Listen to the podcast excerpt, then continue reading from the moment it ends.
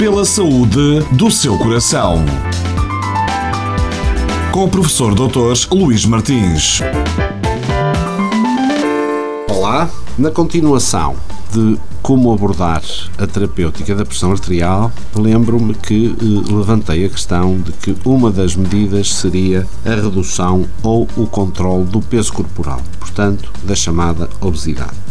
A obesidade é uma doença multifatorial e multissistémica que, nas últimas décadas, surgiu como uma nova doença crónica e um gravíssimo problema de saúde pública em todo o mundo. A obesidade ocupa o quinto lugar entre os principais fatores de risco de morte a nível mundial. Por si só, é responsável por 5% da taxa da mortalidade global. Ou seja, vejam aqui a importância da obesidade. A associação entre o excesso de peso e as alterações do estado de saúde são numerosas e muito consistentes. Não vamos discutir que ser gordo é saudável. Não. Ser obeso ou ter excesso de peso é um fator decisivo para se vir a ter doença e, sobretudo, para se vir a ter doença cardiovascular significativa. Podemos discutir se a obesidade é por si só um fator de risco de mortalidade ou morbilidade ou se ela atua através de outras patologias que constituem por si só fatores de risco. Ou seja, se contribui para a hipertensão arterial, para as perturbações do metabolismo dos açúcares, ou seja, para a diabetes, e portanto esta é uma questão ainda em discussão.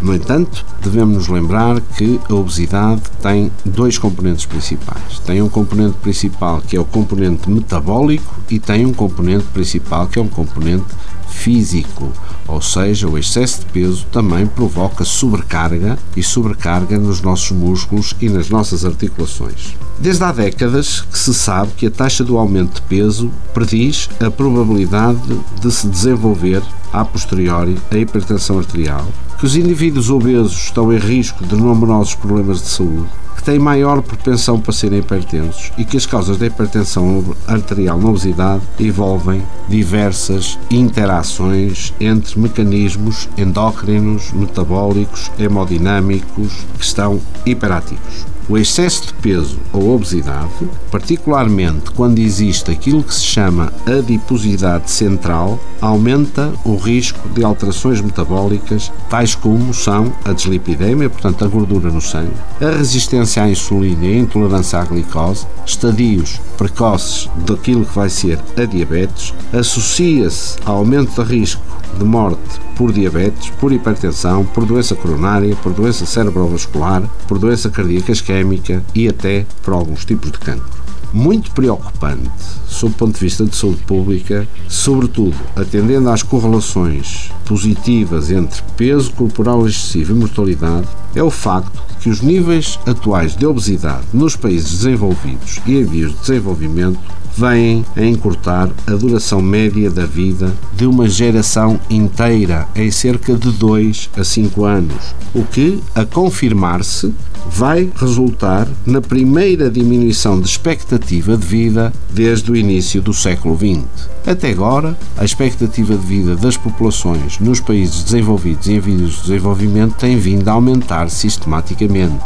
A confirmar-se a tendência atual, vai ser a obesidade a primeira grande responsável por uma diminuição a prazo da expectativa de vida da espécie humana. Dados provenientes dos Estados Unidos indicam que o aumento da incidência de excesso de peso e obesidade não parece ser um fenómeno recente e súbito, mas que tem vindo a ocorrer paulatinamente ao longo das últimas décadas. Nas últimas cinco décadas, as taxas de incidência na comunidade da obesidade e do excesso de peso aumentaram cerca de três vezes, ao longo deste período de tempo, o aumento de incidência no sexo feminino, ou seja, nas mulheres, é muito constante, enquanto que no sexo masculino, por razões que ainda não são totalmente esclarecidas, o aumento é bifásico, ou seja, aumenta até a década de 60 e depois aumentou outra vez na década de 80. Nos últimos 50 anos, a perda de peso nos indivíduos obesos tem vindo a diminuir, ou seja, cada vez é mais difícil perder peso e o aumento da obesidade do grau 2, ou seja, da que precede imediatamente a obesidade mórbida, ocorre fundamentalmente nas três últimas décadas de vida, enquanto que antigamente as alterações dominantes eram o excesso de peso e a obesidade do grau 1, ou seja, as menos graves. Em Portugal, este padrão de evolução temporal constitui um motivo de preocupação acrescida. Entre nós, tal como nos Estados Unidos, cerca de um terço da população já tem excesso de peso e cerca de 17% tem obesidade. Nos Estados Unidos são cerca de 40% aqueles que nos anos mais próximos têm obesidade. É conhecido que os outros fatores de risco, tais como a alimentação nutricionalmente desequilibrada, a falta de exercício físico, a hiperglicemia, ou seja, a diabetes, ou elevação da pressão arterial, tendem a agrupar-se com o excesso de peso e com a obesidade. Ou seja, as pessoas tendem a ter um conjunto de fatores. Raramente uma pessoa tem um destes fatores apenas isoladamente. E tudo isto leva a que a tendência dos comportamentos de risco, modificação dos estilos de vida, coexistem no mesmo indivíduo, o que reforça uma necessidade de uma melhor compreensão e um melhor conhecimento das causas desta verdadeira epidemia mundial que é a obesidade.